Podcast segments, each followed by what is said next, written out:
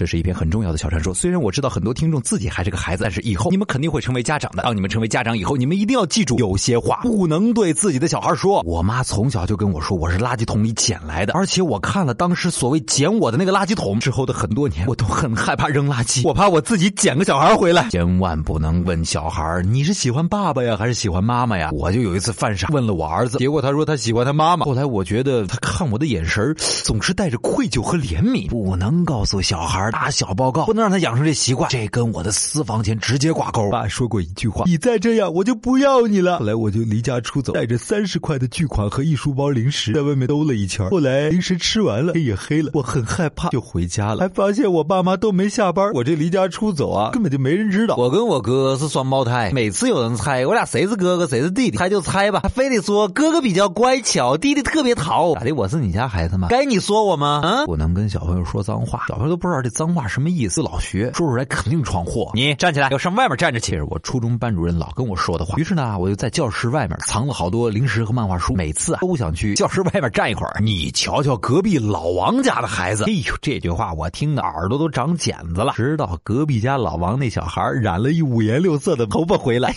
我爸妈就再也不提这茬了。其实你很聪明，你只要肯努力那么一点儿，你就肯定能取得好成绩。我和老师同学都这么跟我说，我就真的以为自己很聪明呢，一直就没努力。后来我才发现自己跟聪明一点关系都没有。再想努力，晚了。上初中不许谈恋爱啊，上了高中不许早恋啊，才刚上大学你就准备谈什么恋爱啊？我是个听话的人，所以我现在还是条单身狗啊！汪汪汪！你小时候还有什么深受其苦的话要传承给大家吗？有什么东西绝对不能给以后的小孩说？可以给我们分享一下，在查找公众微信号找到小传说，或者在我们的音频下方直接留言，说的最语重心长的，我们奖品送给你。